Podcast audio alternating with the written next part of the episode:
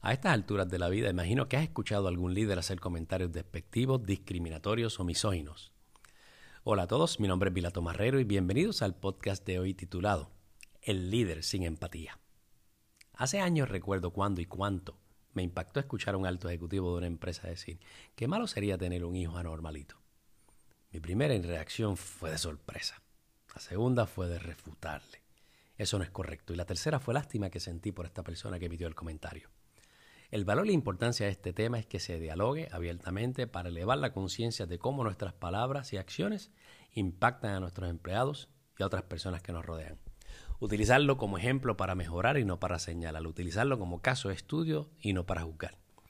Expresarse definitivamente es uno de nuestros derechos más fundamentales que tiene el ser humano. Pero, ¿qué sucede cuando lo hacemos de forma despectiva y por ende incorrecta? ¿Qué consecuencias puede tener en tu trabajo o postura como líder? A estas alturas del juego hemos visto cómo personas muy famosas han caído del cielo a la tierra por comentarios despectivos que salieron a la luz contra sectores menos aventajados. Pero primero vamos a definir qué es empatía y luego cómo ésta juega un papel importante en las empresas y su liderazgo, así como la salud emocional de los empleados. Empatía es la intención de comprender los sentimientos y emociones intentando experimentar de forma objetiva y racional lo que siente otra persona. Empatía es de origen griego, empatía, que significa emocionado. La empatía hace que las personas se ayuden entre sí. Es literalmente cuando mencionamos coloquialmente ponerse en los zapatos de la otra persona para comprenderle.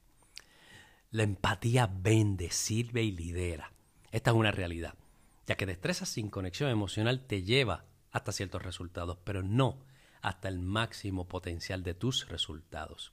Cuando combinas tus destrezas con empatía y conexión emocional, elevas tu tapa de ventas, así como la de servicio y la del liderazgo.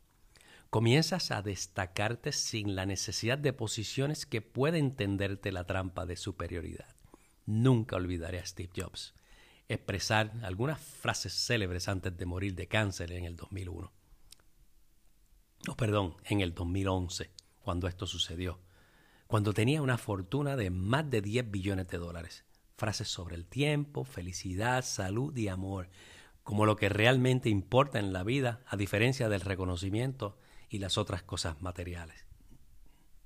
Empatía es una de las fortalezas que posee todo líder efectivo y a su vez un valor menospreciado e interpretado por muchos como débil, si tan solo se comprendiera que es uno de los valores más fuertes ya que es parte del carácter correcto y la estabilidad emocional de la persona que lo posee.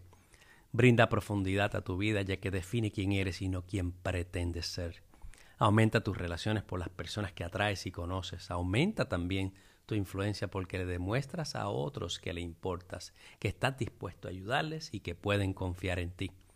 Empatía está intrínsecamente ligada a la labor social y crea un magnetismo que si lo sabes manejar atraerás a sectores multigeneracionales y así mejorar o, aumentar tu influencia.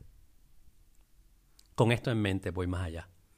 Todos deberíamos tener preparado como individuos y no dejarlo solo las empresas el tener nuestra propia declaración de misión para establecer quiénes somos, así como la declaración de visión para establecer qué lograremos en los próximos uno a cinco años. También una declaración de valores fundamentales que significa en qué creemos. Y la cuarta y no menos importante, contrato social, que es cómo actuaremos y quién rendirá cuentas.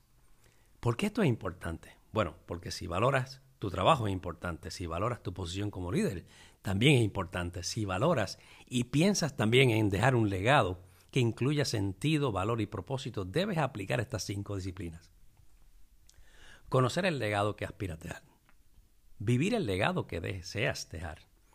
Dejar de hacer estos comentarios. Escoger quién continuará con tu legado. Y el quinto, asegurarte de pasar el batón. Después de todo, no me parece que querrás ser recordado como el líder sin empatía. Y así como una persona que hizo una diferencia positiva entre las personas que te rodean.